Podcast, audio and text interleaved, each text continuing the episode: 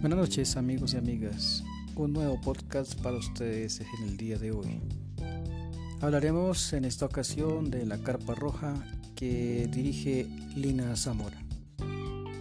Empecemos por decir que el término empoderamiento de las mujeres como estrategia para la igualdad y la equidad fue impulsado en la Conferencia Mundial de las Mujeres de las Naciones Unidas en Beijing en el año de 1995 y esto para referirse al aumento de la participación de las mujeres en los procesos de toma de decisiones y accesos al poder.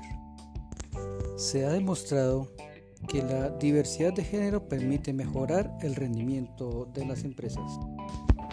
Pero estos procesos de inclusión de las mujeres en la vida laboral también nos conlleva a que ellas tienen su proceso mes tras mes. Es allí donde eh, Lina Zamora nos propone que hablemos de educación menstrual. ¿Y por qué es importante que hablemos de educación menstrual?